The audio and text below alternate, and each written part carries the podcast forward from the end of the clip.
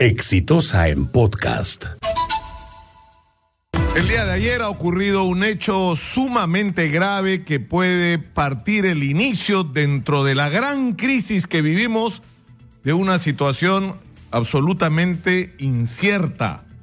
La Comisión de Constitución ha eh, recibido un predictamen firmado por Rosa Bartra donde lo que recomienda es archivar el proyecto de adelantar las elecciones presentado por el presidente de la República que podría significar que esto ni siquiera se vea en el Pleno del Congreso.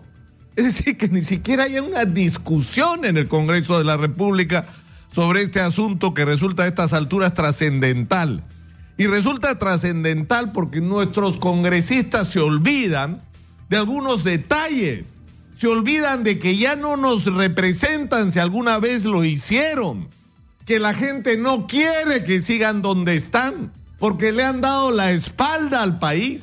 Pero no es solo el Congreso lo que ha producido saturación, es el propio Ejecutivo porque hay una sensación de la población que los problemas del país no se están enfrentando con la firmeza, la decisión y el liderazgo que requerirían.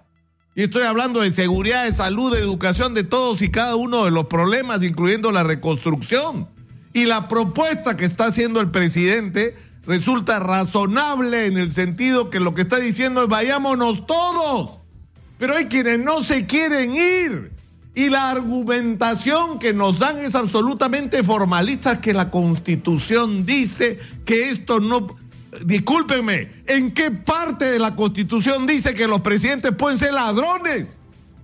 ¿En qué parte de la Constitución dice que las empresas nacionales y extranjeras que tienen intereses en la obra pública se compran a presidentes, a ministros, a congresistas?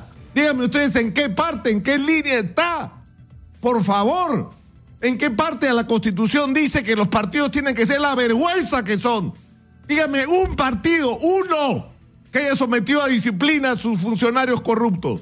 Uno, se han convertido en guardaespaldas de los corruptos y han utilizado el Congreso de la República con el espacio para conspirar, para conspirar contra la Comisión Lavajato, que está revelándonos la verdad de la corrupción en el Perú. Se han convertido en un instrumento para proteger, para blindar a aquellos que deberían estar en la cárcel y no merecen el respeto nacional están enfrentando a la voluntad de la gente. Vivimos una situación absolutamente excepcional. ¿En qué momento de la historia del Perú en la que siempre hemos sabido pues que hay corrupción? Pero nunca hemos tenido la posibilidad que tenemos hoy de limpiarnos de la corrupción, de sacudirnos de esta lacra que nos ha impedido llegar a donde deberíamos estar hoy.